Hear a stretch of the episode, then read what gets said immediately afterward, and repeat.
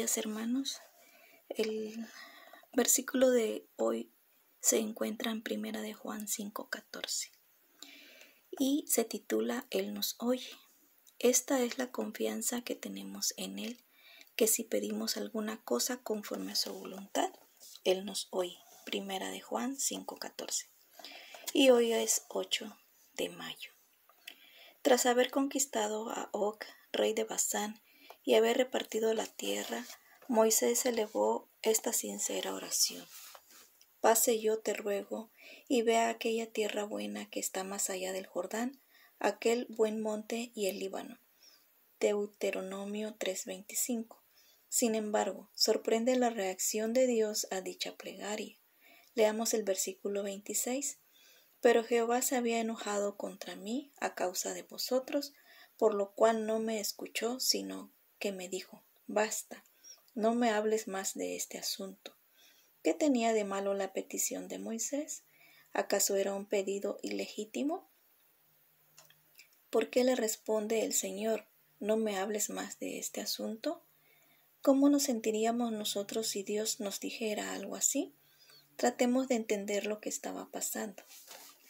En retiradas ocasiones el Señor le había dejado muy claro a Moisés que no entraría a la tierra prometida.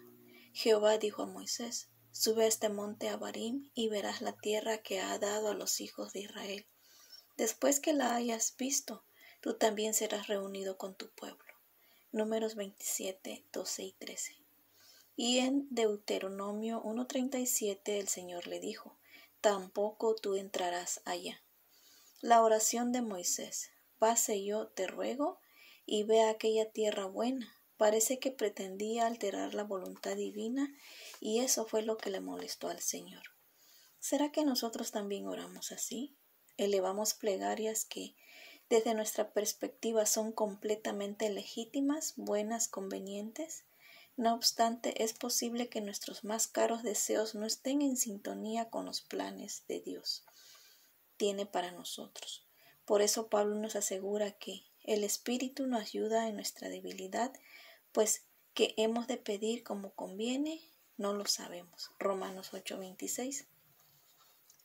Aunque la petición de Moisés no parezca justa y piadosa, no le convenía seguir insistiendo en recibir lo que no era para él. A nosotros Dios también nos dice hoy, dejen de pedir lo que no les conviene. Y si oramos correctamente, Él cumplirá en nuestra vida la siguiente promesa. Esta es la confianza que tenemos en Él, que si pedimos alguna cosa conforme a su voluntad, Él nos oye. Primera de Juan 5:14. La esencia de la oración radica en dejar que el Señor cumpla su soberana voluntad en nuestra vida.